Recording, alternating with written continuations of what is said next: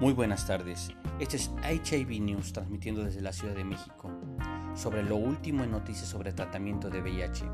Yo soy el doctor Adrián Pérez Toledo y el día de hoy hablaremos de la biterapia que pronto parece ser que supondrá un cambio de paradigma que traerá grandes beneficios para nuestros pacientes que viven con VIH.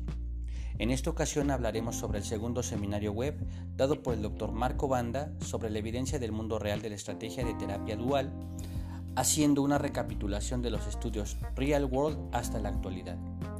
Esto es muy importante, ya que los estudios clínicos se realizan con poblaciones muy seleccionadas, por lo cual sus hallazgos no siempre son extrapolables al mundo real. El doctor Banda comenzó su plática haciendo mención de los estudios más importantes hasta la fecha en terapia dual, el estudio Tango y el estudio Gemini 1 y 2, de los cuales en el seguimiento a las 48 y 96 semanas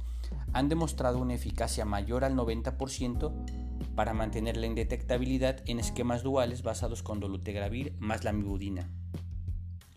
Es en este contexto que diversos autores pusieron en marcha diversas cohortes para comparar sus hallazgos en el mundo real con lo reportado en esos estudios.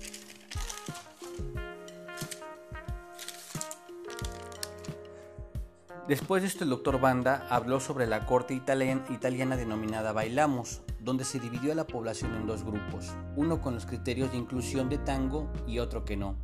llegando a la conclusión que en ambos grupos la eficacia fue similar siempre y cuando se reunieran ciertas características, como el no haber presentado falla previa.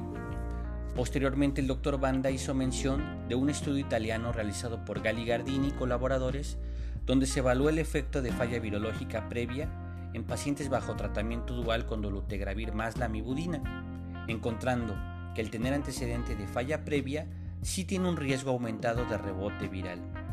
Esto también se vio corroborado con la corte francesa de Deschamps, donde se encontró que el someter a los pacientes a terapia dual en esquemas basados con dolutegravir, ya sea con lamivudina o rilpivirina, mostró que en esta última combinación el antecedente de falla virológica previa era, un predictor también muy importante para la falla virológica actual. Después de esto, el doctor Banda continuó su charla haciendo mención a otro estudio italiano de Rossetti y colaboradores, donde se evaluó la toxicidad de esquemas a base de inhibidores de integrasa y los motivos de interrupción de dichos esquemas, encontrando que la terapia dual que incluyó a dolutegravir se asoció a una mayor interrupción de tratamiento debido a esa toxicidad neurológica así como también fue más frecuente la interrupción en la terapia triple versus a los tratamientos basados en una terapia dual.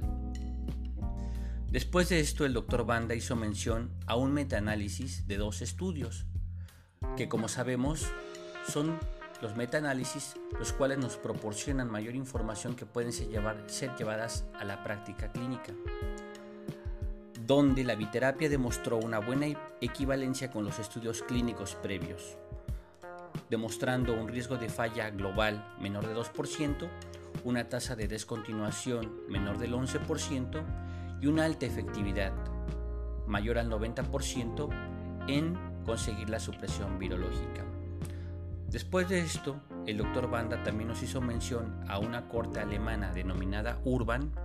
incluyó los desenlaces reportados por los pacientes, donde solo 5% descontinuaron el estudio y 95% se mantuvieron en dicho esquema. Los desenlaces reportados por los pacientes demostraron una reducción de los síntomas del distrés y un aumento de la satisfacción con el tratamiento. Es también importante mencionar que en dicha cohorte la mediana de aumento de peso fue de 2 kilogramos. También de esto, después de esto, el doctor Banda nos hizo mención de un estudio francés denominado Dolulam, que fue importante porque incluyó a pacientes con la mutación M184V, donde 63% de los pacientes la presentaban. Y a pesar de esto, el estudio demostró que la terapia dual es una estrategia efectiva y durable en el, tratamiento.